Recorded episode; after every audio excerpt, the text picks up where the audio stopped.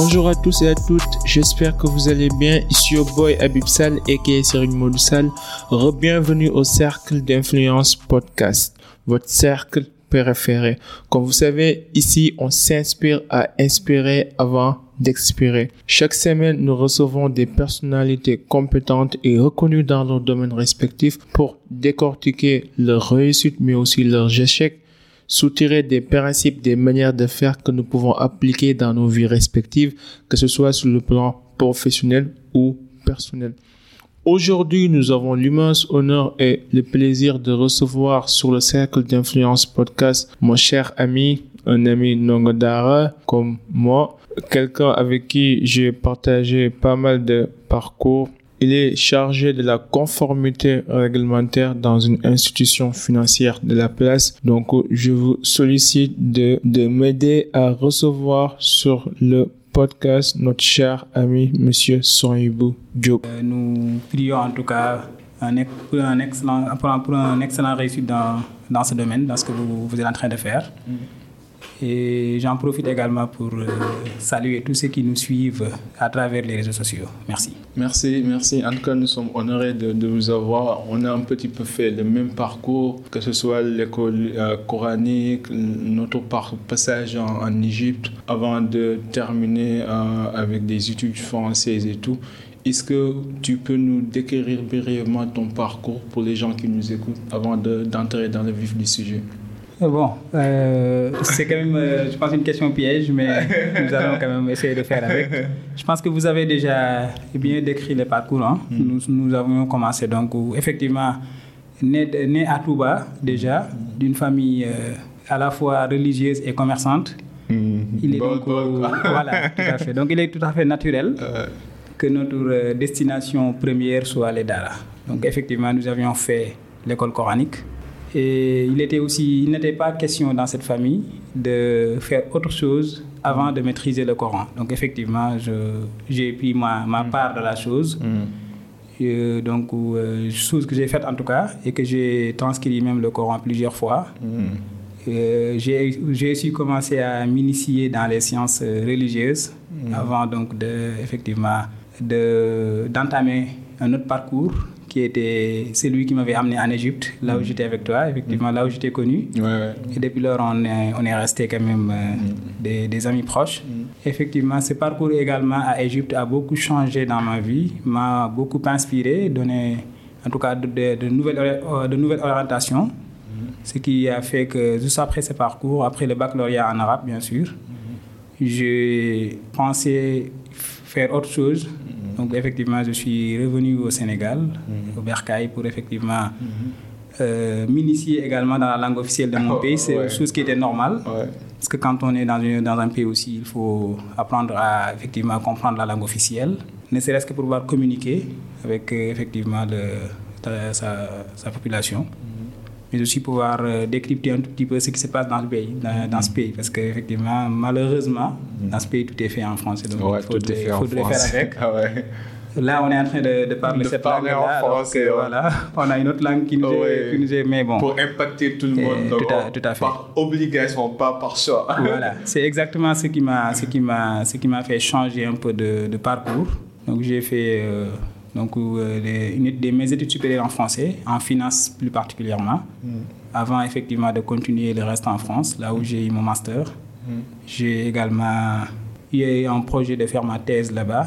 Mm. Donc c'est par la suite que j'ai été recruté par une institution financière de la place mhm. pour venir effectivement dans un premier temps euh, occuper la responsabilité d'un conseiller sur la conformité islamique mhm. parce que c'est une banque islamique effectivement c'est la seule d'ailleurs banque islamique du Sénégal donc je pense que je peux la, la nommer pas de mhm. souci et par la suite, j'ai été chef de service conformité islamique. Et jusque-là, je suis chef de service là-bas. Ah, super, super. Donc, tu as fait ta thèse sur quel sujet? Sur la finance islamique Je suis en train de le faire en sur ah, la finance islamique. c'est en cours. C'est en cours. Maintenant, pour les gens qui nous écoutent, est-ce que tu peux nous définir de, manière simplifiée ce que c'est que la finance islamique et ses principes? Oui, bon, en fait, euh, comme son nom l'indique, hein, mm. euh, et malheureusement, il y a des idées reçues au Sénégal, bon, un peu, un peu même partout dans, dans, dans l'Afrique. Mm. Encore la finance islamique, c'est une finance sociale qui, effectivement, qui vous finance sans intérêt. bon, ce qui est d'une part euh, vrai quand même, parce que bon, c'est une finance qui, qui, qui, vous finance sans intérêt. Mais c'est, euh, en fait, la finance islamique, pour la, pour la définir, c'est un mécanisme de, d'intermédiation financière, mm -hmm. mais qui est basé sur des principes de droit musulman. Okay. Donc, quand on parle d'intermédiation financière, effectivement, c'est une quête de rentabilité. Donc, mmh. en général, c'est une entreprise qui le fait. C'est une institution financière donc, qui, qui, finance des projets. En général, ça vise une rentabilité. Oui. Mais ce n'est pas une rentabilité de n'importe quelle manière. C'est pour ça qu'on parle de cet adjectif qualificatif islamique. Donc, effectivement, c'est une rentabilité conforme au principe de la finance islamique, au principe islamique tout court. Okay. Ça veut dire que vous pouvez faire votre intermédiation financière vous pouvez gagner même quelque chose en faisant cette intermédiation-là, mais vous n'avez pas le droit de faire de la, de la faire d'une manière qui n'est pas conforme. Donc, mmh. effectivement, dans ce, à partir de ce moment, il faudra tout simplement comprendre quels sont les interdits en matière d'affaires mmh. dans le droit musulman et éviter ces interdits-là, vous êtes dans, finance, dans, la finance islamique. Et quels sont ces interdits dans, dans le droit musulman? Bon, les interdits, en général, on les cite hein, bon, en matière d'affaires. Parce que, bon, ce qu'on ce qu'on ce qu'on nous dit dans le droit musulman, toujours, en matière d'affaires, tout est autorisé, sauf ce qui est, sauf ce qui est interdit. Okay. Et quand, quand on vous dit, quand, quand on vous annonce un principe comme ça, maintenant c'est à vous de chercher quels sont les interdits. Bon, les interdits, on les cherche dans les références, dans les sources. Mm. La, la, la, première des interdictions, bien, le premier des interdits, c'est le riba. Mm. Bon, le riba, comme on le définit, hein, bon, le, le, le, mais le prêt à intérêt, c'est une forme de riba. Oh, ouais. Donc, il y a d'autres formes de riba, mais c'est une forme de riba. Et c'est la forme la plus connue. Mm. Il y a aussi la spéculation abusive. Mm. Il y a par exemple la tromperie ou l'ignorance, ou l'aléa, tout simplement, ou l'ignorance. Il y a aussi euh, l'investissement dans une activité illicite, qui n'est illicite dans le sens du droit musulman toujours. Okay. Il y a donc. Euh, Aujourd'hui, je, je, pense que j'ai parlé de la spéculation effectivement, de la tromperie. Mm. Maintenant, dans, malheureusement, quand on est dans la finance, mm. le prêt à intérêt, ça fait partie, c'est même le produit phare des institutions financières, mm. le prêt à intérêt. C'est le seul moyen d'intermédiation financière aujourd'hui que les institutions financières en dans, général Dans, dans les banques conventionnelles, quoi. Oui, oui, dans les institutions financières en général. En général Donc, okay. quand, ils font de, le, de quand elles font de, de, de l'intermédiation financière, en général, c'est des prêts à intérêt.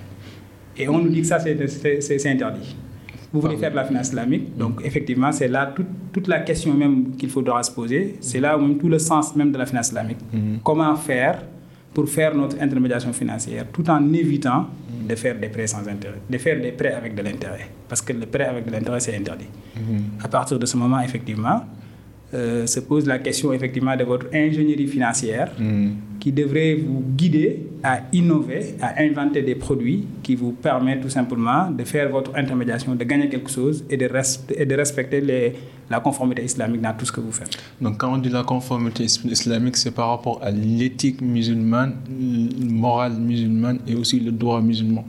Oui.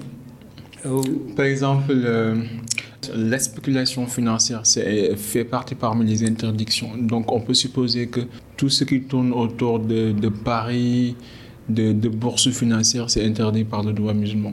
D'investissement ou comment ça marche? Pas nécessairement. En fait, okay. c'est ça. C'est un sujet un peu sensible, enfin un peu complexe, okay. effectivement, parce que quand on parle de, de l'éthique, éthique, éthique et, et, et, et droit, c'est deux choses différentes. Okay. Quelque chose peut être éthique, mais du point de vue de droit, peut ne pas être interdit. Okay. Vous voyez un peu. Donc, il y a, euh, je donne l'exemple. Mm -hmm. on, on, cite souvent, par exemple, le, un bénéfice à 100%. ouais. Vous, en fait, au posez la question aux Sénégalais, ils vont vous dire que c'est interdit. Il ouais. n'y a rien qui l'interdit dans le droit. Okay. Dans le droit musulman, je veux dire. Okay. Dans le droit également positif, il n'y a rien qui l'interdit. En fait, mais ça peut ne pas être conforme à l'éthique musulmane mm. qui voudrait effectivement que vous que vous faites la promotion de la, de la solidarité entre, entre vous. Mm. Donc, fixer des bénéfices à plus de 100%, ça peut être quand même excessif, mm. mais du point de vue droit, tant qu'il n'y a pas de tromperie là-dessus, tant que effectivement vous respectez les règles d'art, il n'y a rien qui vous l'interdit. Okay. Donc, c'est ça. Donc, dans tout, dans, tout ce qui vous, dans tout ce qui se passe dans les bourses, dans les marchés financiers, dans les institutions financières, donc, il y a juste ces, ces, ces éléments de filtrage qu'il faudrait effectuer pour éviter les interdits. Tant que vous évitez les interdits, vous êtes dans ce qui est autorisé. Okay. Donc, effectivement, euh, dans les bourses, vous pouvez intervenir avec des instruments qui sont tout à fait conformes au principe de la finance islamique. Dans les marchés financiers, vous pouvez le faire. Dans les marchés monétaires même, là où c'est encore plus compliqué, vous pouvez le faire. Mhm. Dans les institutions financières, aujourd'hui, il y a des banques islamiques, effectivement, qui florissent, qui euh, prennent de plus en plus de l'ampleur et qui, effectivement, respectent les, les principes de la finance islamique. Donc, c'est- un peu complexe. Mais la question qui se pose, c'est tout simplement de mieux comprendre ce qui nous interdit en matière d'affaires. Et ça, donc, c'est dans le droit musulman qu'il faudrait, aller le- qu'il faudrait aller les chercher. Et dans le droit musulman, il y a, un- il y a, une, il y a, une partie hein, qui, est- qui, qui parle de droit musulman des affaires. Et dans, ces- dans cette partie, qui, qui, qui est vraiment une composante importante des corpus de droit, vous avez un chapitre qui vous parle de, de, de toutes ces règles relatives au commerce, aux ventes. Et c'est même en, en- en général ce chapitre-là qui, qui est la déclinaison même de la finance islamique. Yes, La finance islamique puise ses sources dans ce chapitre qui traite des, des, des ventes, des commerces et des achats dans, dans le Dans musulman. tout. Donc, pour les gens qui ne comprennent pas, est-ce que tu peux nous donner la différence entre la charia et le droit musulman? J'imagine qu'il y a une différence. Et oui, il y, a il y a une différence. En fait, la charia, c'est la loi divine. je pense que je, je ne, vous, je ne vous enseigne rien. hein. Donc, euh, la loi divine, euh, c'est. euh, c'est euh, bon, c'est en tout cas cette. euh, euh, je, je dirais c'est cet idéal euh, vers lequel tend euh, toutes ces religions qui se sont passées ici. Euh, donc, c'est normalement quelque chose qui est figé. Là, parce que la loi divine ne peut pas être quelque chose qui, qui change de tous les jours. Ouais. Maintenant, le droit musulman, c'est la science, c'est la science qui nous enseigne la loi divine. C'est Oui. quand même différent. En fait, quand, vous êtes dans les sciences, Mhm. ça fait objet d'interprétation. Oh oui. Et les avis peuvent diverger différer. là-dessus. Alors que la loi divine n'est pas quelque chose sur laquelle en fait on peut, on peut spéculer, on peut, Mm. on peut interpréter. En fait, la, la science permet cela, mais la loi elle est, elle est figée. Elle est figée. Donc, à partir de ce moment, puisque ce n'est pas quelque chose qui est dynamique, à partir de ce moment, donc, eff- effectivement, il y a des techniques qui nous, qui nous permettent peut-être de comprendre ces lois. En fait cette loi-là, cette loi divine, Mhm. appelée charia. Et c'est ces techniques-là, le, le- le droit musulman. En fait, c'est c'est une science qui, effectivement, sur- euh, euh, dans, la, dans laquelle les avis divergent. Mhm. Mais la science vise tout simplement à faire comprendre la loi divine. Donc, c'est deux choses différentes. Maintenant, quand on est dans le droit, on est vraiment dans, dans- une science purement juridique. hein Juridique, ouais. qui est, qui, est, qui est composé de plusieurs éléments. Mais la composition la plus essentielle euh, que nous citons très souvent, c'est ces deux parties qui la composent, qui composent cette science. La- les, les règles cultuelles, ou bien le, le droit musulman cultuel, tout simplement. C'est là où on apprend toutes ces règles qui régissent la- l'activité cultuelle. Ok. L'activité cultuelle, c'est-à-dire l'adoration et tout ce qui va avec. La prière, la zakat, le jeûne du mois de Ramadan, ainsi de suite. Il y a une autre partie maintenant qui parle de droit musulman des affaires. Des et là, on parle d'affaires. Ok. Et là, dans, ce- dans, ce- dans cette partie, vous avez par exemple le, le droit musulman de la famille, effectivement, où il y a des règles qui régissent même la vie familiale Familiale. d'un musulman, partant des fiançailles jusqu'au divorce. Vous voyez un peu Ouais. Donc, les fiançailles, euh, le mariage et, et ses effets, notamment la, la, la- civil, la- quoi, la en pension alimentaire, effectivement. Mhm. Et maintenant, il y a un autre chapitre maintenant qui traite du droit commercial. Et dans ce droit commercial, maintenant, on a les, les, les sources même de la finance islamique. Ouais. Vous voyez un peu la, cette nuance qu'il y a entre la charia et le, le droit musulman. Donc, en résumé, en fait, la finance islamique, c'est l'ensemble des processus qui, au-delà des interdictions, sont acceptés éthiquement et moralement par le droit musulman, Oui. en quelque sorte. Oui, des processus financiers. Processus si vous avez ouais, vous oui, avez des une bonne processus. définition. Oui. C'est ça, c'est ça.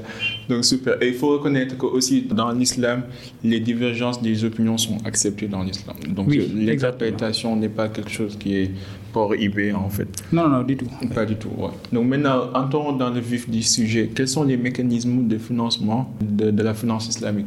Euh, oui, Euh, en fait, une très bonne question. Là, là, là je pense que c'est ça qui nous permet même de- d'entrer dans le, dans le fil du, sujet- du, du sujet, comme vous l'avez bien annoncé. Euh, je je l'ai- j'allais quand même dire, hein, avant de, de répondre à la question, Hmm. que effectivement, étant, étant un musulman, on est censé comprendre quels sont les, les principes financiers qui nous... Parce que dans tout ce qu'on fait, hein, dans tout ce qu'on fait, effectivement, c'est ça même un peu le, le, le, le- le challenge. Challenge, ouais. Dans tout ce qu'on fait, le, le, le- la religion ne nous, ne nous, ne nous quitte pas. Ouais, malheureusement, heureusement, c'est- la réalité. Ouais. Quand vous êtes dans l'adoration, vous êtes dans la religion, mais ce n'est pas parce que quand vous, vous êtes au marché, quand vous voulez mettre en place une entreprise, la religion vous quitte et on vous laisse maintenant avec vous-même.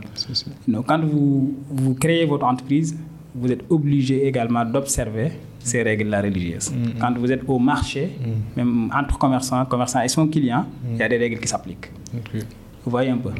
Maintenant, quand vous voulez faire également de l'intermédiation financière, Ouais. effectivement, il y, a des règles qui, il y a des règles qui vont s'appliquer. Mm. Tout à l'heure, dans l'entame de mes propos, Mm. j'avais dit que le prêt à intérêt est une interdiction. Ouais. Ça, c'est une forme Donc, de tous les gens qui ont- tous les gens qui prennent C'est des une, prêts forme, c'est une forme de riba. Et quand on, quand on annonce cela comme principe, Ouais. on va tout simplement nous dire que vous ne pouvez pas, vous ne pouvez pas faire de la, de la, de la banque. Mm. Parce que le produit phare des banques aujourd'hui, c'est ça. Le produit phare des institutions financières, c'est ça. Alors, comment vous, vous voulez faire de la finance islamique alors que le prêt à intérêt, d'office, vous est interdit Je pense que c'est c'est- c'est quand même une question piège. hein. Ah, une question piège. Mais c'est tout à fait possible. Et je pense même que d'ailleurs, c'est ça qui, qui, est, qui fait même de- qui fait même l'originalité de la finance islamique. Parce qu'effectivement, à partir de ce moment, euh, vous, vous n'êtes, vous n'êtes- vous- en fait, vous n'êtes pas là pour faire des pertes. Alors, et vous, vous êtes là aussi pour éviter les interdits. Et le produit phare des banques vous est interdit. À partir de ce moment, il y a beaucoup de questions que vous devez vous-même vous-même vous poser pour pouvoir tout simplement mener votre activité de manière saine. Mm. Maintenant, étant une banque islamique, pour répondre maintenant directement à la question, Mm. on me sollicite pour un financement. Quelqu'un me sollicite pour X millions pour financer son projet. Euh, moi, je ne peux pas lui donner X millions avec un taux d'intérêt. Donc, ce que je vais pouvoir faire, c'est de me poser maintenant la question de savoir quelle est l'utilisation de ces fonds. Et voir à partir de ce moment avec quel produit je pourrais entrer dans le business et gagner quelque chose. C'est tout à fait possible. Aujourd'hui, l'intermédiation financière, c'est quoi? Mm. C'est de collecter des ressources quelque part Mm. et de les de distribuer des financements. C'est-à-dire j'ai déjà des ressources à ma possession, Mm. je vais maintenant les utiliser pour financer des projets et, de, et gagner quelque chose. Donc je suis pas obligé, il y a- il y a- donc je suis pas obligé de, de, de passer par du prêt à intérêt pour faire cela. Donc il y a d'autres moyens, moyens. De faire donc ce business-là. Aujourd'hui, je peux passer par des instruments de vente. Quelqu'un me sollicite pour X millions pour acheter quelque chose. Donc, l'objectif du financement, c'est l'acquisition d'un bien. Donc, moi, je vais donc me positionner dans le deal Mm. comme un commerçant. Je vais moi-même m'acquérir le bien et ensuite revendre le bien à un prix supérieur. Avec un taux de profit. Tout à fait. Une, marge. de profit. C'est que tout commerçant gagne dans ce qu'il fait. Pour anticiper à la question qui va suivre, c'est quoi la différence? Quoi la différence? Ouais, Je vais que- faire d'avocat du diable. tout, à, tout à fait, parce que c'est la question naturellement qui se pose. ouais. Aujourd'hui, si vous me sollicitez pour 10 millions, je vais dire n'importe quoi. Je vous dis, bon, je vous donne 10 millions avec un taux d'intérêt de 10%.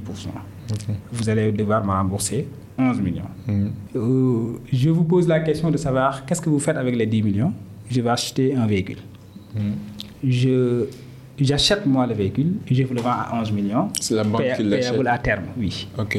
Ah, Donc, vous allez me aussi dire- par la banque. Oui. Ok. J'achète et je revends. Ok. Vous allez me dire, in fine, dans les deux opérations, vous gagnez 1 million. Ah ouais. 11 millions ici, 11 millions ici, c'est quoi la différence? Mm. La différence elle est fondamentale. Ici, c'est un contrat de prêt. Quand vous êtes juriste, vous pouvez comprendre Si, cela. Et là, on est dans un contrat de vente. Et les obligations, c'est différent. Les obligations mêmes différentes, oui. les Quand je suis dans un contrat de prêt, je suis dans un contrat de prêt. Donc, ma, ma relation avec mon client, c'est vraiment une relation de prêt, tout simplement. Quand je suis dans, dans un contrat de vente, ma relation avec mon client, C'est je suis un, vendeur. je suis un vendeur. Donc, il y a beaucoup d'obligations, effectivement, qui vont s'appliquer sur le vendeur.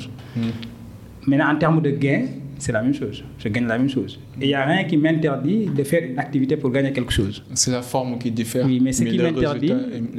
Ce qui m'interdit, c'est le riba. Ok. Ce qui est différent du bénéfice. Donc, le bénéfice, je peux faire du commerce et gagner même plus que ce que quelqu'un qui pratique le riba gagne. À partir de ce moment, le praticien du riba fait un péché, par exemple. Moi, je comprends, mais je, je, je sais qu'il y a beaucoup de ça- C'est pour ça personnes d'ailleurs que je me- m'attarde hein, à, ouais. à ces explications Ouais, parce que je sais qu'effectivement, Ouais, euh, c'est des questions naturellement qui se posent. hein. qui se posent. Euh, vont nous dire que c'est quoi la différence? La différence, elle est fondamentale et c'est ça. Donc, un, un- un contrat de prêt est par nature différent d'un contrat de vente. Ok. Maintenant, si il s'avère que ma relation, c'est-à-dire mon client, son besoin, c'est pas d'acquérir un bien, mais c'est tout simplement de pouvoir, en tout cas, posséder dans le temps un bien qu'il utilise, mais qu'il ne va pas être, en fait, il ne va pas être propriétaire du bien. Là aussi, je peux me positionner en tant que locataire. Mais en tant que bailleur plutôt. Que J'achète le bien que je vais donner ce bien-là en location. En location. Ok. Vous allez me dire que ça, c'est similaire d'un crédit bail. C'est différent aussi. Les responsabilités diffèrent. Quand je suis dans un contrat de, de location, je suis bailleur, je me, le, le bien m'appartient. Je dois l'assurer. Je dois assurer également la mise à disposition du bien. Tant que le bien fonctionne, j'ai droit à des loyers, mais si le bien cesse de fonctionner, on ne me paye plus de loyer. Ça, c'est selon la finance islamique. Oui, dans un crédit bail, Mais selon la banque conventionnelle, quelle est la différence? Puis, dans un crédit bail, par exemple, une fois que le financement est dénoué, vous êtes obligé de payer le, le- le- en fait, le, le- le- Et aussi, le bien n'est pas assuré par la banque. le bien peut être assuré. Peut être assuré. Mais même si le bien n'existe plus, vous, allez, vous, allez, vous allez devoir payer quand même le reste du financement. Ok, je vois. Alors qu'ici, c'est comme si je voulais une maison. Ouais, Si par malheur, la maison s'est détruite, Mm, mm.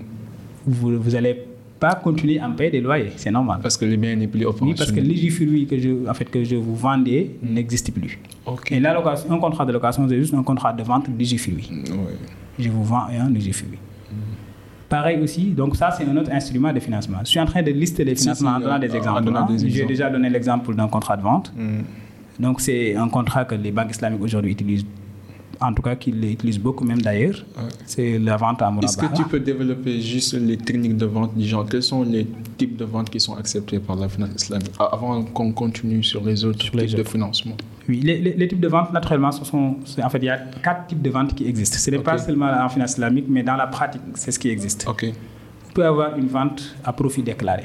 Je cite ce, premier exemple parce que c'est le, type de vente le plus utilisé en finance islamique. Ok. La vente à, à profit déclaré, c'est une vente murabaha. Moi, bah ouais. Bon, je que que vous connaissez. hein. Donc, c'est ça. C'est lorsque le vendeur communique son prix de revient et sa marge bénéficiaire. Vous êtes au marché, Mm. vous voulez acheter un portable. Bon, je dirais iPhone 11. hein. Pour les filles qui oui.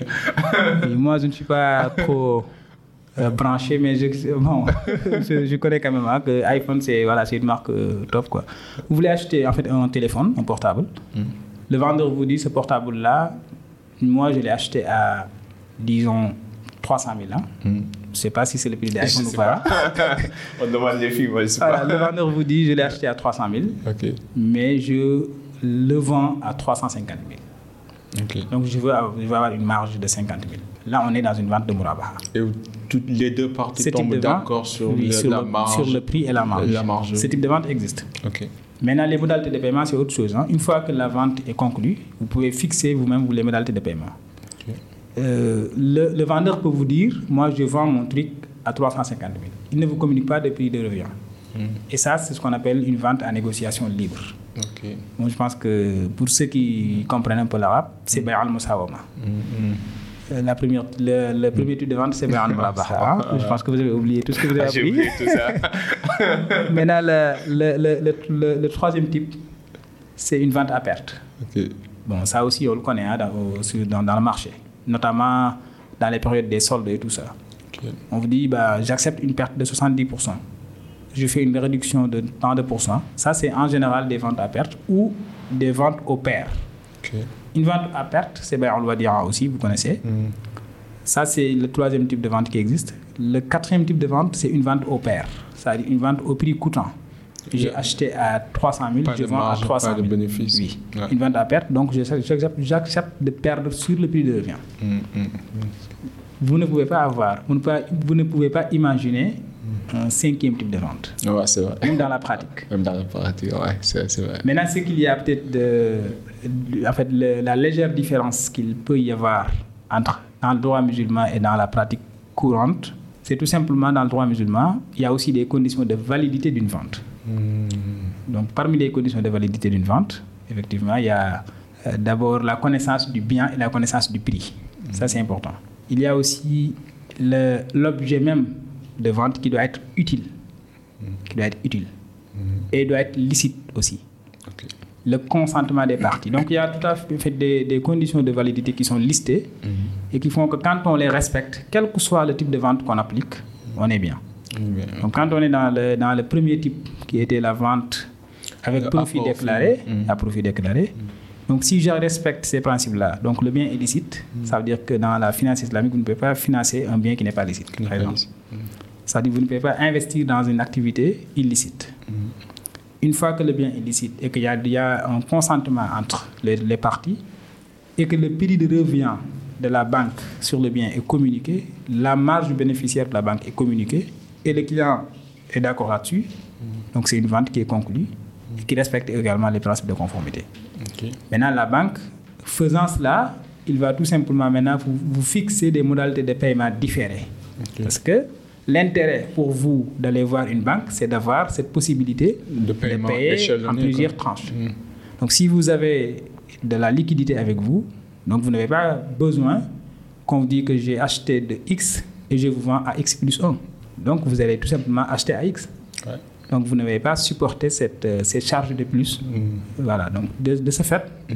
la banque aussi, en faisant ce type de vente, il vous accorde tout simplement un délai de paiement Ouais. Qui fait qu'effectivement, vous, aussi- vous aussi, vous gagnez dans l'opé- dans, dans l'opération. Parce que vous pouvez satisfaire votre besoin immédiat et ne pas décaisser tout de suite le prix. Et c'est ça, peut-être, ce que le commerçant vous garantit parfois en vous vendant le bien plus cher que ce qu'il aurait dû coûter en temps normal. En temps normal.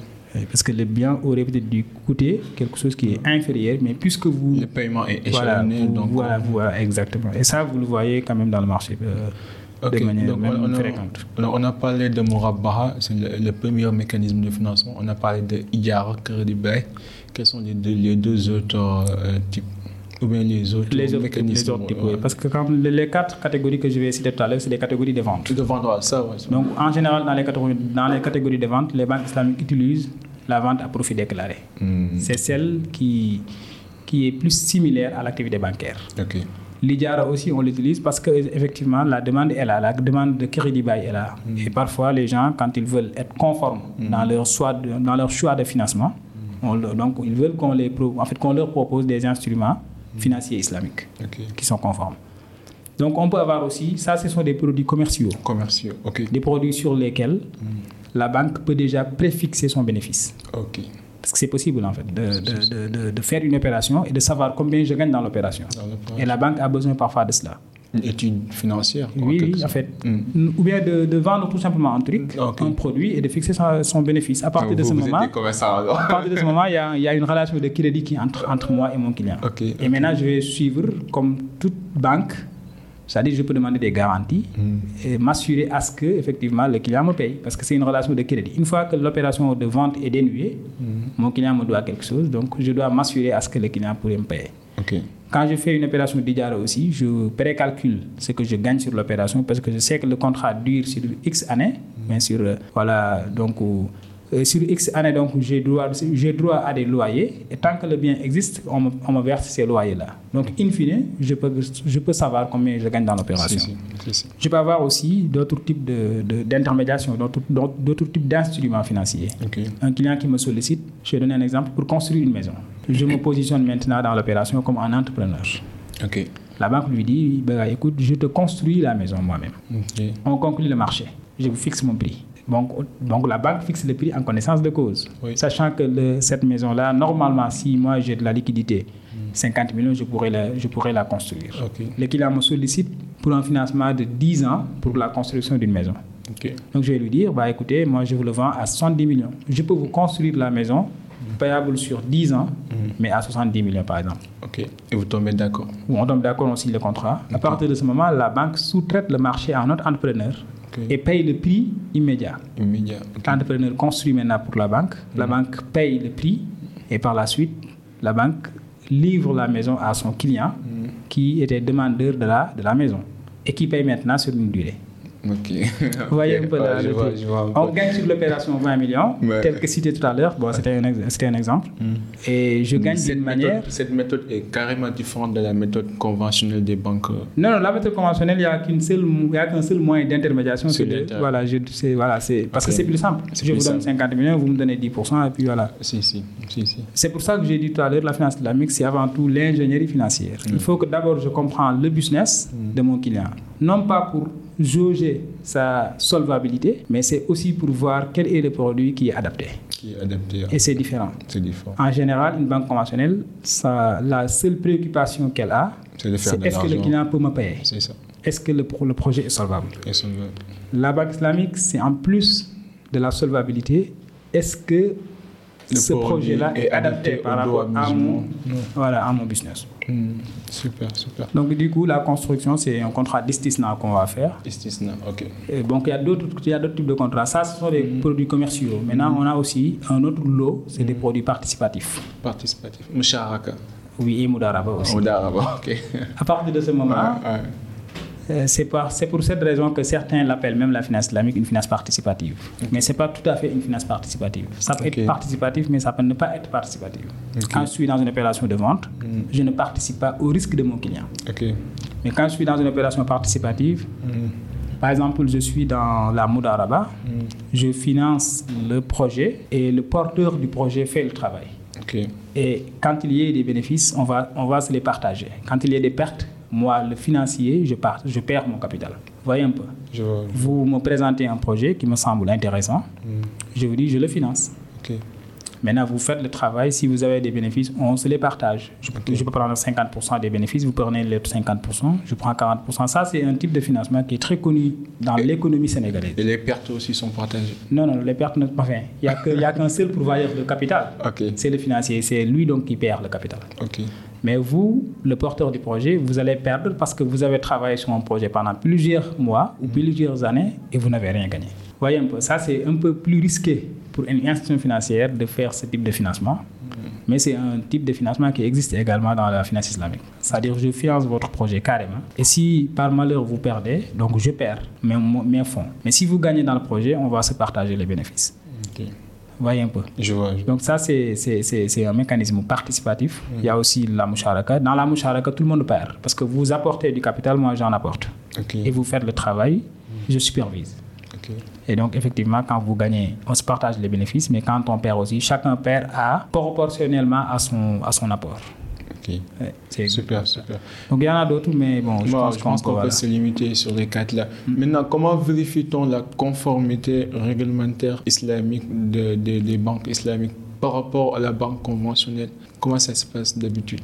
Oui, bon, ça, ça aussi, ça fait partie des questions complexes. Hein? ouais. Mais on va essayer peut-être de, de trouver les moyens pour expliquer ça aux profanes. En fait, la conformité, en enfin, pour une banque, la conformité réglementaire et la conformité islamique est différente. Et différent. Ok. C'est deux choses différentes. En fait, mais d'abord, il faut comprendre qu'une banque, pour exercer dans, un, dans une zone, il faut avoir l'agrément de la, en général de la banque centrale. Banque centrale. Si c'est notre zone IOMA, donc c'est la banque centrale, la BCAO, qui est là. Ouais. Donc la, la BCAO qui vous donne d'abord l'agrément. Même pour une banque islamique, c'est la BCAO qui vous, qui vous donne l'agrément. Il faut d'abord être agréé pour pouvoir exercer. Et la banque centrale qui vous agrée vous fixe également les types d'opérations que vous avez le droit de faire. Voyez un peu. Mais, Donc mais- pour mais- la finance islamique, la banque centrale aussi a fixé le- les, des techniques financières, des techniques d'intermédiation financière que les banques islamiques peuvent faire. mais la banque centrale n'est pas experte dans le domaine de la Tout finance à fait, mais elle, elle se fait assister par des experts. C'est, c'est, c'est, Elles ce ont sont- des comités, effectivement, c'est la seule institution, bien le seul organe, en tout cas, qui est habilité à donner des agréments pour l'exercice d'une banque. Ok. Donc aujourd'hui, si vous voulez créer une banque dans la zone UMOA, c'est la banque centrale qui vous agrée. Donc c'est pour ça qu'à partir de 2018, la banque centrale avait déjà publié des instructions pour la finance islamique fixant effectivement les règles de gouvernance applicables à la finance islamique, aux banques islamiques et aux microfinances islamiques, fixant également les techniques d'intermédiation de ces dernières. Les techniques d'intermédiation, donc tous ces produits-là que nous avions cités tout à l'heure, vous pouvez les trouver dans ces instructions de la BCAO. La BCAO aussi avait, dans ses instructions, fixé l'obligation. En fait, il avait tout simplement statué sur l'obligation pour toute banque islamique ou bien toute institution de microfinance islamique de mettre en place ce qu'on appelle un comité charia, un charia board. qui va superviser maintenant les activités de ces banques-là pour s'assurer de la conformité de ce qu'ils font par rapport à la finance, au principe de la finance islamique. Ce qui fait que si, si vous êtes aujourd'hui une banque islamique ou une institution financière islamique qui n'est pas conforme au principe, il y a des sanctions qui vous attendent. Donc de la part de la BCAO qui donne mandat à ces comités charia de pouvoir appliquer les sanctions.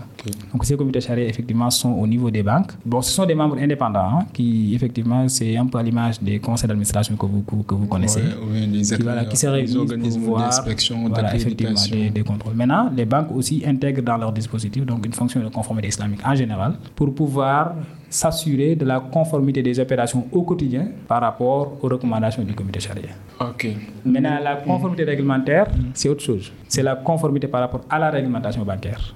Là, maintenant, la réglementation bancaire intègre les principes de la finance islamique. Donc c'est une branche en fait de la conformité c'est la réglementaire conformité réglementaire, oui. Mais en général, on l'appelle conformité islamique et l'autre conformité, on l'appelle conformité réglementaire pour faire la distinction. La distinction, ok. Ouais. Donc, imagine, euh, il y a un- si on a un nouveau sujet, par exemple, là, on parle de Bitcoin, on parle de monnaie virtuelle.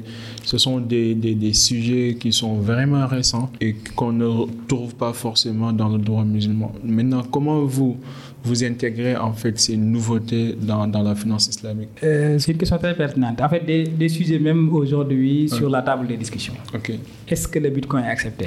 Est-ce qu'aujourd'hui, les crypto-monnaies, en tout cas les crypto-monnaies en général, Ah oui. il y a, il y a- il y a un débat juridique là-dessus. hein. Il y a des jurisconsultes qui la- qui l'admettent, d'autres qui réfutent carrément, en tout cas leur, leur utilisation. Mais ça dépend, je pense, des cultures. De, voilà. Après, tout dépend de sur quoi ces instruments sont adossés. Parce qu'un instrument de paiement aussi, c'est un instrument très sensible en matière de droit musulman. Parce que c'est un sujet de riba.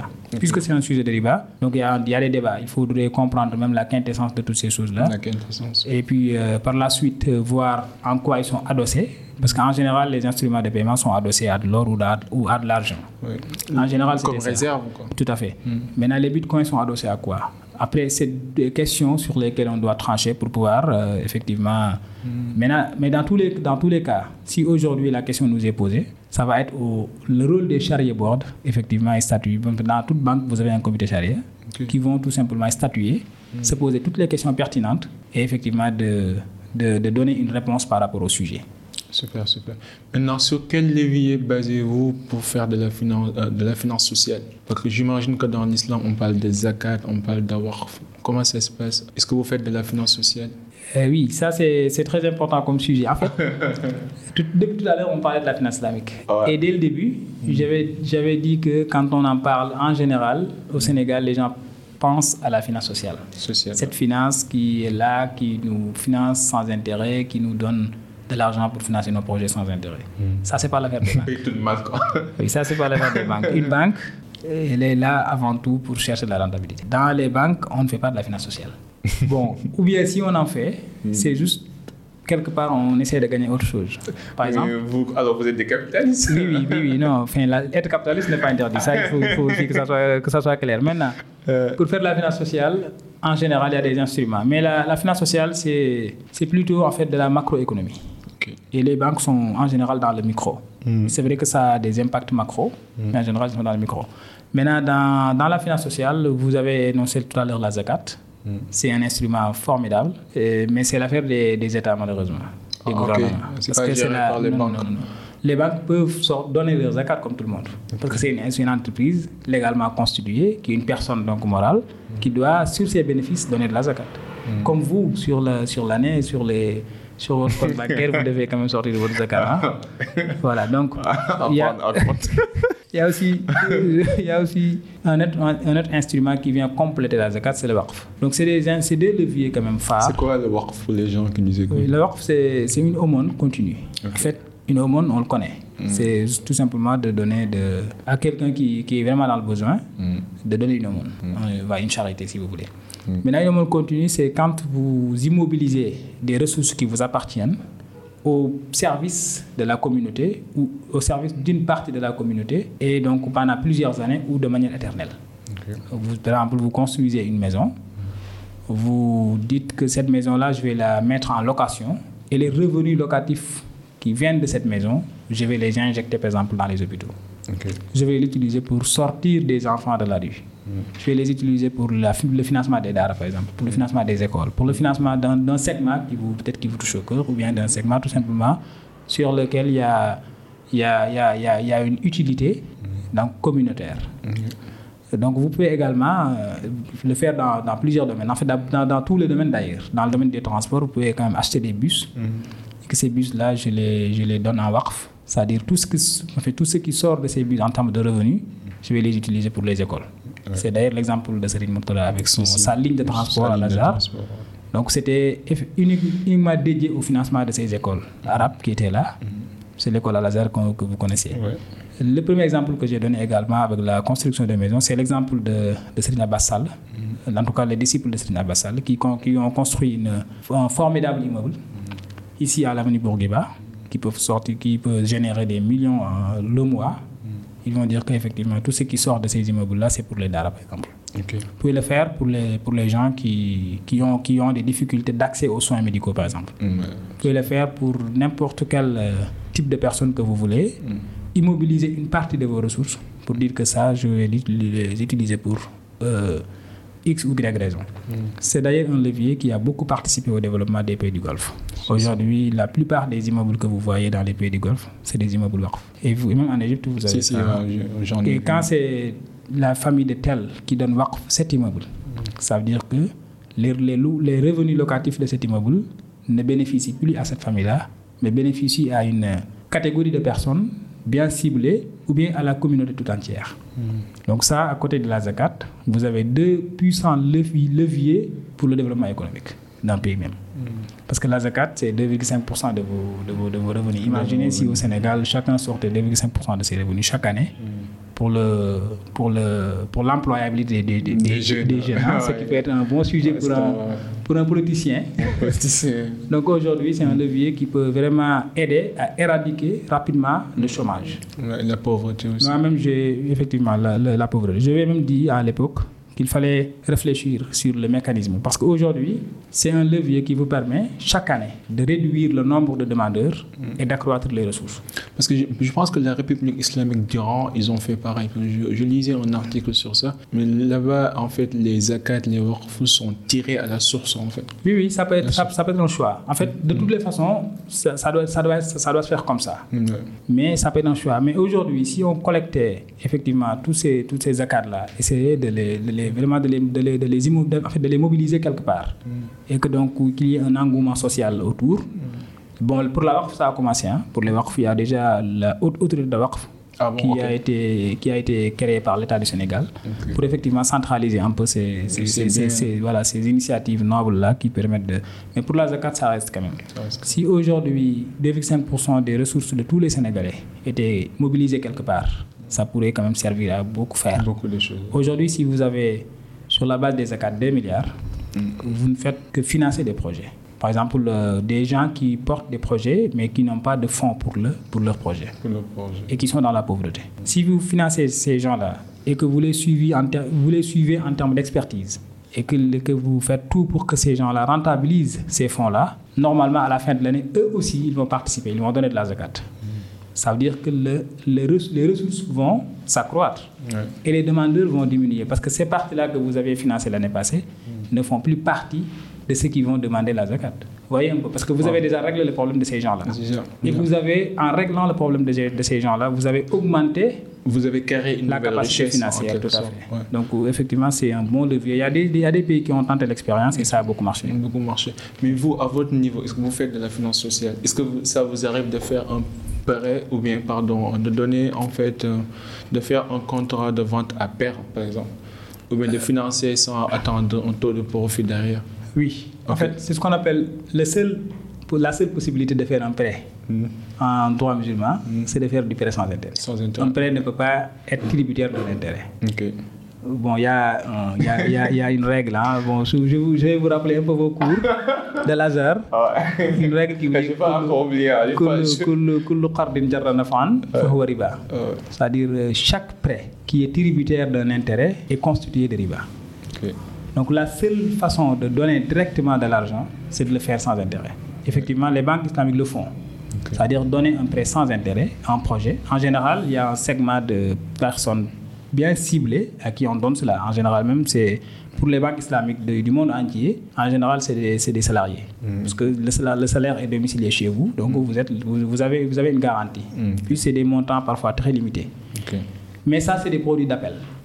En général, quand vous dites, moi, je fais des prêts sans intérêt à- à- au segment particulier salarié, en général, tous les salariés vont domicilier leur salaire chez vous. C'est sûr. Parce qu'après, quand on est dans un pays un peu sous-développé comme le nôtre, euh, à l'approche des fêtes, les gens ont besoin de quoi Ouais. régler le problème de la fête. Ouais. Vous avez par exemple la fête des moutons, la fête de l'Aïd al-Akbar, qui euh, arrive en plein milieu du mois. Pour un salarié, en général, vous avez tout dépensé. Donc vous avez besoin de quelqu'un qui vous prête un peu, peu quelque chose comme un million, 300 000, régler les problèmes de la fête au moins, et vous payez sur 10 mois, sur 15 mois, sur 20 mois. Ok.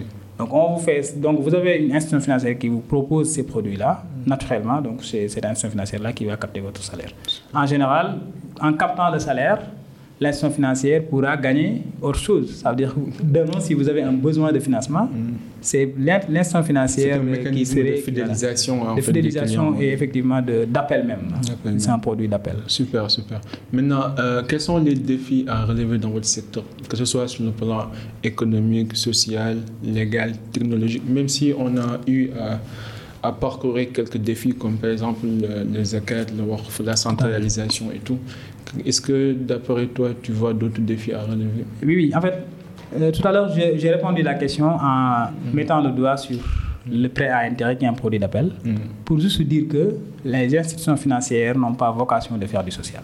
Ok. Ça, même le prêt à intérêt, le prêt sans intérêt, le CAD, en, le- en le faisant, on vise un autre intérêt qui est tout simplement de récupérer ces- ces- ces- en fait, le salaire de ces personnes-là. Ça, c'est, fondamentalement bien à préciser parce que le, le social, c'est autre chose.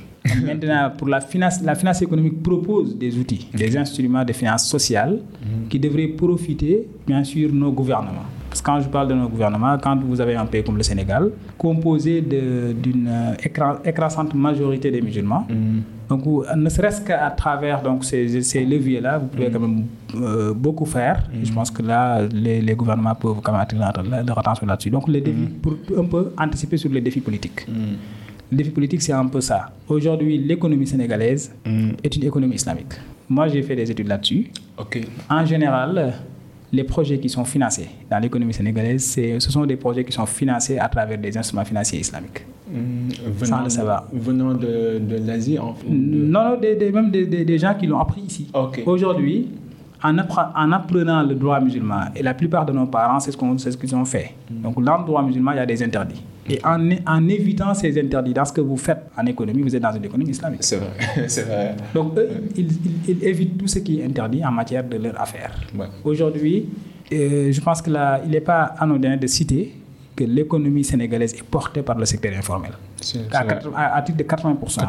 80%. C'est des études qui l'ont montré. Ouais. Maintenant, dans, la- dans, le- dans ce segment informel de l'économie sénégalaise, essayez de comprendre quels sont les gens qui, qui dominent ce segment-là. C'est des musulmans. En général, c'est le, non, c'est le, c'est le ressortissant des. Les ressortissants, oui. les commerçants. Les commerçants. Oui, les commerçants, en général, c'est eux qui n'avaient pas de choix que de faire du commerce. Hmm. Parce qu'il y avait deux écoles qui sont, proposées, en fait, qui sont proposées par le système sénégalais. Vous êtes dans l'école française, vous sortez de l'école, vous êtes, vous, êtes dans- vous êtes un fonctionnaire. Vous êtes de dans le l'État. formel. ouais. Vous êtes un fonctionnaire de l'État ou bien vous êtes un salarié quelque part. Vous êtes dans l'économie formelle. Dans l'économie formelle. Vous sortez des daras, vous vous débrouillez. En vous débrouillant, Nous, vous faites on du est les commerce. exceptions. Oui, en vous débrouillant, vous faites du commerce. Donc le secteur informel est porté aujourd'hui par les, les ressortissants des Dara. Si vous, voyez, si vous faites un peu le tour de ces milliardaires sénégalais, vous allez voir que eux tous, ils ont, sans exception en général, ils sont passés des Dara. Ils sont sortis des Dara. Maintenant, si vous, essayez, vous, essa- si vous essayez de comprendre les mécanismes avec lesquels ces gens-là travaillent, tout à l'heure, j'ai cité l'exemple de Moudaraba. Moi, je connais beaucoup de parents commerçants parce que j'ai fait beaucoup d'études là-dessus. Moi, mon mémoire même de master, je l'ai intitulé La finance islamique au service de la microfinance au Sénégal. Ok. Donc, si vous êtes dans le marché, en général, les quincailleries, les boutiques, les grandes boutiques, les magasins que vous voyez, des gens qui travaillent dessus n'ont pas les propriétaires de ces, de ces produits. En général, il y a un parent ou il y a quelqu'un qui a chargé la boutique, Ouais. qui vous donne pour la gestion Et vous Et à chaque inventaire, non, on ne paye rien. À, à chaque inventaire, vous partagez les, les profits, Les profits, bénéfices. Et s'il y a, il y a des pertes, c'est le propriétaire qui supporte. Ouais, ouais. Ça, c'est une moudaraba typiquement. Ça, ça, ça, ça repose sur les principes de la moudaraba. Vous voyez un peu, il y a aussi de la moucharaka. Les parents également qui sont dans le secteur informel, en général, on vous dit que le taux de, la, le taux de bancarisation au Sénégal et en Afrique en général, ça ne dépasse pas 20%. Hmm, Le taux de bancarisation. Alors que dans les pays européens, ça avoisine les les 95%. 99%. Les 95%. Au Sénégal, si vous posez la question de savoir pourquoi on, on peine à dépasser 20% pour le taux de bancarisation. Parce que le taux de bancarisation élargi, c'est-à-dire si on prend en compte le secteur de la microfinance, c'est 40%. Parce que les gens sont réticents aux banques. Pour eux, les banques proposent des services et produits qui ne sont pas conformes aux principes de la finance islamique. En général, c'est la question qu'on vous, c'est la réponse qu'on vous sert. Pire encore, s'ils ont dans les banques, c'est juste pour garder leur argent, pour sécuriser leurs biens. Comme épargne, quoi. Oui, moi, je connais des gens qui ont des chiffres d'affaires de milliards, à hauteur de, de milliards, hein, des dizaines de milliards même, et qui n'ont jamais sollicité le financement d'une banque. Et ça, si vous racontez ça à un Européen, Il ne va pas comprendre. il ne va pas du tout comprendre comment vous pouvez avoir une entreprise, faire des chiffres d'affaires de milliards, mais vous ne sollicitez pas le financement d'une banque. Ce n'est pas parce que les gens ne veulent pas, mais c'est parce que les aussi instruments... parce que l'argent ne circule pas. Juste que ça passe pas par les méthodes Non, non, parfois c'est dans les banques. Mais les gens ne veulent pas parce que les instruments qu'on leur propose, ce sont des instruments qui ne sont pas conformes. Et pour eux, et pour eux, il y a un verset coranique qui est cité, qui est très connu, Yamhaqullahu riba. Va, ouais. Si vous appliquez du riba, donc votre argent est en danger. Ouais. C'est comme ça qu'ils comprennent les choses. Donc pour eux, solliciter le financement d'une banque, c'est de pratiquer le riba. Et quand je mets le riba dans mon, Je dans, mets tout dans- mon dans- argent main. Donc je risque de tout perdre. Hmm. Parce que Dieu dit, moi, je- voilà, j'extrais le riba dans, dans, dans, dans les affaires. Avec des trucs comme ça. Ça, c'est des questions fondamentales. Ça, veut dire que tout simplement, la pratique même de la finance islamique est un peu ancrée dans la tête un peu de, de- de- des gens de cette, de cette zone-là, notamment du Sénégal. Quand vous faites des études, vous posez la question à beaucoup de ces gens-là qui sont dans le commerce, qui ne sollicitent jamais le financement des banques, alors qu'ils ont des garanties, ils sont dans les banques qui sont très solvables. On- même les banques courent derrière eux pour qu'ils prennent des financements, ils refusent catégoriquement. Moi, j'en connais quand même des exemples que j'ai même cités dans mon mémoire pour effectivement donner un peu les références de ces gens-là pour que les banques qui veulent tenter l'expérience essayent de voir avec eux. Donc, c'est un peu pour dire qu'il y, a des- il y a des véritables défis à relever sur le plan économique. Sur le plan économique aussi, pour la finance islamique, il faudra formaliser. Parce qu'il y a déjà de ces instruments-là, notamment de la Moudaraba, des, des instruments de financement participatif. Si vous voulez les faire dans une économie informelle, ça, ne- ça ne marche pas. Parce que vous, vous, vous- vous avez besoin d'une certaine visibilité sur le business. Donc là aussi, il faut formaliser l'économie. C'est un défi pour la finance islamique, mais c'est... Là, là, je comprends pas trop. Quand vous dites une visibilité, vous Par exemple, quand vous, vous- on vous présente un projet, vous devez financer et vous, vous allez vous partager les bénéfices avec le porteur du projet. Donc vous avez besoin d'une visibilité sur les chiffres. Hmm. Et si le projet n'est pas formel, vous n'aurez pas cette visibilité-là. Et les gars pourraient vous marcher dessus. Si, si. Mais, Mais si vous avez une pourquoi les comptabilité- chiffres ne sont pas déclarés? Pourquoi? Non, en fait, quand le projet en soi n'est pas formel, Ah, vous n'avez pas une comptabilité. Si, si, Et quand vous n'avez pas de comptabilité, vous ne pouvez pas déclarer vos chiffres. pas déclarer vos chiffres? Même la déclaration que vous faites, c'est une déclaration orale ouais. qui, qui peut ne pas être vraie. Donc, du coup, euh, si pour financer avec des instruments participatifs dans une économie informelle, c'est un peu risqué. Parce que vous n'avez pas de visibilité. Et si la, la personne n'est pas honnête, Surtout dans un pays où le secteur informel est en ça, c'est un défi pour la finance islamique. Mais pour maintenant, nos, nos, nos États, c'est vraiment de faire la promotion de la finance islamique dans ce pays. Essayer de s'appuyer sur les leviers de la finance sociale, notamment la waqf et la zakat, pour, pour un développement, pour une éradication totale, ou bien même pas totale, mais une éradication en tout cas, de, ou bien même une diminution progressive du chômage. Ça, c'est possible avec ces deux instruments-là. Mais aussi essayer d'absorber ces gens-là qui ne sont pas dans les banques, essayer de les bancariser à travers la promotion, en tout cas, des institutions financières islamiques. Parce que si vous avez plusieurs institutions financières islamiques, les gens vont ouvrir des comptes dans les banques, vont effectivement demander des financements. Et en demandant des financements, donc c'est l'économie qui tourne. Parce qu'une une économie, on la finance. Sans les financements bancaires, vous ne pouvez pas faire une économie en tout cas fleurissantes. C'est c'est pas possible. Mais si le taux de bancarisation est à 20%, parce que les gens ne font pas confiance aux méthodes conventionnelles, donc vous, il y a une banque islamique au Sénégal. Mais il n'y en a, il y en a qu'une seule. il y en a qu'une seule. Donc tu penses que si on avait plusieurs, on pouvait capter plus Ah bah oui. Ah bah oui. Aujourd'hui, la seule banque islamique que vous avez au Sénégal, depuis plusieurs années, donc en tout cas le, le, le portefeuille. Mais pourquoi vous même- ne prenez pas tout le monde? Pourquoi vous ne prenez pas ces Non, non, ça veut dire le portefeuille augmente Ah, au fur et à mesure. Mais vous, ne pouvez- vous ne pouvez pas être partout. Mais en fait, aujourd'hui, quand même, la tendance, elle est, là, en fait. Les gens commencent à s'y intéresser. Il y a même les banques conventionnelles qui commencent à ouvrir des fenêtres islamiques pour effectivement, parce qu'ils ont compris que pour capter ces segments-là, pour, pour capter ces gens-là, il faudrait effectivement aller vers la finance islamique. Et les gens commencent à s'y intéresser. Il y a beaucoup de banques conventionnelles même qui commencent à ouvrir des fenêtres. Donc voilà. Ah, super, super. En tout cas, j'espère que vous avez pris une note. Moi, j'ai beaucoup appris. Donc, j'ai juste quelques questions avant qu'on termine. C'est des questions personnelles qu'on pose souvent à nos invités pour montrer aux gens que le chemin n'a pas été facile et que c'est le, fruit d'un travail acharné qui, qui a fait qu'aujourd'hui, euh, tu es ce que tu es devenu. Tu es devenu un expert dans, dans ce domaine. Est-ce que tu as, un échec ou une galère spécifique qui, qui t'a marqué dans ta vie? Et qu'est-ce que tu as appris de cet échec en quelque sorte? Bon, une galère, c'est quand même euh, assez dire, hein, ça va être assez dire. Bon, moi, je, euh, comme vous le savez, hein, moi, je suis euh, vraiment reconnaissant envers tout ce que Allah a fait pour moi. Ouais. Bon, je le dis au fond du corps parce que tout simplement, je pense que j'ai été une exception dans, dans plusieurs domaines. Pareil pour moi. Donc, du coup, je ne peux pas citer des galères, mais quand même des épreuves. Des épreuves, il y en a eu. Des épreuves même dures parfois, mais qui, je pense, qui m'ont, forgé cette, une certaine personnalité. Et une des, une des épreuves que je pourrais peut-être citer, c'est le passage au Dara, bien sûr. Ça n'a, ça n'a jamais été facile. Ouais. Parce que la vie, euh, la- en fait, on vit dans une euh, promiscuité, dans une vulnérabilité même totale. Euh, je pense qu'il serait quand même. euh, euh, vous imaginez hein, des, des nuits, des, enfin, bon, pendant toute la- en fait, pendant des années même, hein, vous dormez à ciel découvert. Que ce soit en période d'hivernage ou en Toi, période as de... fait combien d'années? J'en ai fait cinq. Ah, Moi, j'en ai fait. À ciel découvert. hein. Non, quatre- vous, vous étiez à Dakar. Là on était dans un là où on est des au moins, internats, ouais. oui. Moi, c'est à ciel découvert. hein. Entre moi et le ciel, il n'y a rien. et quand ça pleut, bon, voilà, je supporte tout. Ah, C'était comme ça. Donc, je- Euh, ça, c'est, c'est- mais c'était ça, en fait, l'environnement dans, chez, chez moi. Avant de venir à Dakar, où c'était pour moi euh, des, voilà, des, vraiment des palais. hein. euh, Et puis, voilà, donc, euh, rester quand même des années, pendant quatre ans, sans pour autant voir sa propre mère, ni entendre sa voix. Ça, ça peut être incompréhensible, in- incompréhensible hein, pour quelqu'un de... de- mais, mais c'était ça. Parce qu'en fait, mon père voulait surtout pas que ma mère m'appelle quand j'étais au Dara pour me perturber sur... euh, parce que, pour- en fait, pour lui, c'était une perturbation... Ça peut perturber ma concentration, en fait. Et qu'il tenait à ce que je, je maîtrise le Coran, quel que soit le prix. ok. Donc ça, c'était des épreuves. Et moi, depuis très tôt, hein, voilà, j'étais, je- j'étais séparé de mes parents.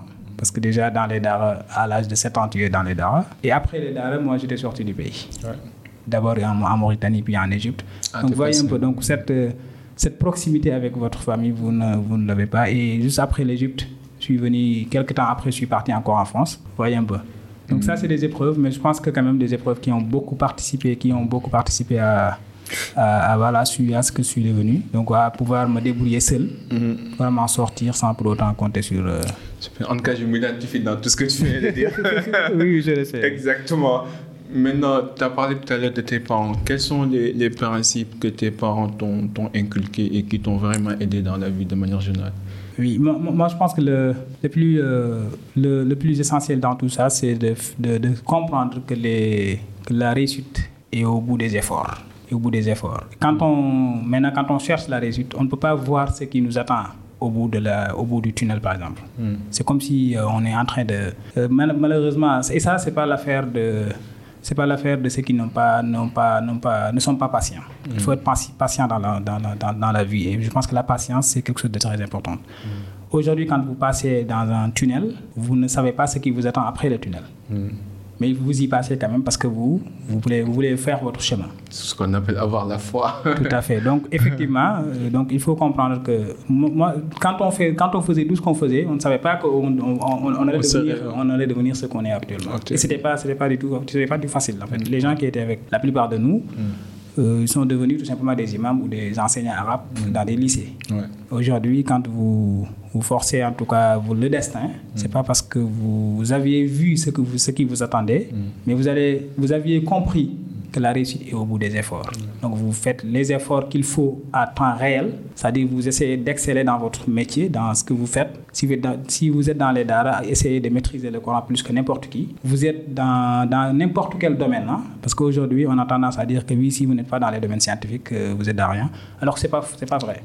Si vous êtes dans les droits, essayez d'être un bon juriste, un excellent juriste. Dans tous les cas, vous allez trouver tout de suite après un travail, ça c'est sûr. Si vous êtes dans les littéraires aussi, essayez tout simplement d'être un excellent élève. C'est-à-dire il faut exceller à temps réel dans ce que vous faites et ne pas se préoccuper de ce qui vous attend au bout du tunnel. De toutes les façons, si vous faites les efforts qu'il faut, la réussite sera là. Donc il faut effectivement la patience, la persévérance et puis la croyance dans son Non, c'est tout à fait vrai. Parce que moi, je m'identifie dans tout ça. Parce que les seuls conseils que mon père m'a jamais donné, c'est que tout ce que tu démarres, termine-le. Exact. Et c'est exactement ce que tu dis en fait. Il faut être sérieux dans tout ce qu'on fait. Même si tu, dois- même si tu dois ramasser des ordures, fais-le avec du sérieux en fait. Et c'est une importante leçon. Maintenant, euh, quelle, quelle est la vision genre Là, tu gères la conformité réglementaire et islamique d'une banque. Euh, quelle est la vision euh, Comment voyez-vous dans 5 ans, 10 ans Quelle est la vision? Quelles sont les prochaines étapes? Où, où voyez-vous dans 5 ans, 10 Oui, ans? bon, les, les next steps, on peut dire. Bon, je pense step. que les- pour moi, le next step, c'est vraiment de. Moi, enfin, moi, je ne me retrouve pas trop même dans, ce que, dans, dans, dans la vie salariée, dans, dans la vie salariale qui, qui continue comme ça. Bon, après, on gagne bien sa vie, on est tranquille, on est stable. Mais je pense que moi, ce que j'aime le plus, c'est de relever des défis. Oui, moi, bon, je veux bien qu'on me challenge sur des choses. Effectivement, là, je vis dans un pays où l'économie n'est pas très bien faite. Moi, je veux bien être un acteur économique, effectivement, participer dans le développement de mon pays. Maintenant, euh, en faisant de manière excellente ce que je suis en train de faire. Moi, pour moi, actuellement, je suis quelque part, je travaille quelque part, je fais mon travail comme il se doit. Sachant qu'effectivement, je, voilà, il y, a des- il y a des lendemains, il y a des- il y a des lendemains meilleurs qui, m'as- qui, qui, qui m'attendent. Donc, effectivement, il y a, il y a- il y a beaucoup de choses que je suis en train à la fois d'entre- d'entreprendre. Et je pense que, par, bon, moi, c'est toujours ça ma philosophie de vie. De, de, de vie hein. Les choix, je les, je, les, je, les, je les fais au moment opportun. Et quand il faut les faire, je les fais. Par exemple, on était en Égypte ensemble. Euh, quand on a eu le bac, moi, quand j'ai eu le bac, j'ai dit à mes amis, je vais retourner au Sénégal. Les gens me disaient que si vous, si vous retournez au Sénégal, vous allez abandonner les études. Parce qu'effectivement, vous ne pouvez pas continuer là-bas. Ils ont, enfin, quelque part, ils avaient, ils avaient raison. Parce que quelqu'un quelqu'un qui a appris l'arabe jusque-là, vous avez 15 ans, et vous avez bon, 16 ans, même 17 ans, et vous avez décidé tout d'un coup de basculer vers le français. Alors qu'à l'époque, vous ne, vous ne pouvez même pas construire une seule phrase correcte en français. C'était pas évident. Mais pour moi, c'était un choix à faire. Ouais. Je n'ai rien à faire. Moi, j'aime bien la langue arabe. D'ailleurs, je, disais à mes, à mes parents qu'il fallait que je maîtrise cette langue-là. Parce que je ne peux pas passer 5 ans dans les daras, apprendre le Coran et par la suite laisser tout non, euh, comprendre derrière moi. ouais. Donc, je- mais quand j'ai eu mon bac, pour faire du commerce en arabe, je ne voyais pas le sens. Si c'était pour faire de la- des sciences islamiques, oui. Mais du commerce en arabe, bon, je me posais la question, je vais travailler dans un pays francophone. Donc il faut que je fasse ça en français. Et les gens voyaient ça impossible. Je l'ai fait, j'ai eu mon master, mon- ma licence en finance, un master en management et stratégie financière, et puis un autre master en finance islamique. Donc en train de faire une thèse en, en, fi- en- en finance islamique aussi, et tout en français. Bon, je pense qu'il fallait montre, tout simplement s'y croire. Et Ça montre que le toutes les barrières sont des barrières euh, Imaginaire. imaginaires en quelque sorte. Parce que moi, je me rappelle bien, j'ai eu la même expérience quand je suis retourné d'Égypte. J'étais tellement nul en français qu'en première année de l'ESP, dans un cours de technologie alimentaire, de technologie alimentaire, on me demandait, on, on m'avait- posé une question et j'ai répondu, on boira le lait. le lait, ça se boit pas, le lait en poudre est déjà bien. Et les gens se moquaient de moi tout le temps parce que j'étais tellement nul en français. Mais en tout cas, je suis, je suis heureux de, de te voir aujourd'hui. Je suis heureux de t'avoir euh, reçu ici dans, dans, dans le podcast. J'ai beaucoup appris. Tu as toujours été un mentor et t'as- tu nous as ouvert la porte parce que quand tu as quitté l'Égypte pour aller en France, ça nous a montré, nous qui étions là-bas, que c'est possible de, de diversifier, d'apprendre l'anglais, français, arabe et de vivre sa vie et de, façonner en, quelque sorte son chemin. Et je, je te, je je te félicite pour ça. Donc j'espère que vous avez pris note. Moi, j'ai beaucoup appris. Est-ce que tu as un dernier mot avant qu'on boucle? Non, c'est bon, juste pour dire que le plaisir est à moi et c'est un plaisir partagé parce qu'on a partagé beaucoup de, beaucoup, de, beaucoup de choses euh, dans des moments très difficiles. Voilà, donc je pense qu'effectivement, c'est un grand plaisir pour moi de te retrouver dans ce podcast, de partager avec, euh, avec toi. Mm. De te, de te, retrouver aussi, hein, un ami qui a été quasiment perdu. non, pas quasiment. Voilà, merci. Euh, en tout cas, merci beaucoup. c'est le cercle d'influence. J'espère que vous avez pris note parce que moi, j'en ai pris. Je vous remercie. Ça se passe ici euh, tous les dimanches. Bienvenue au cercle. Ici, on s'inspire à inspirer avant d'expirer. Donc, à la prochaine. Soyez unique, soyez légendaire. Peace and love. We Bye.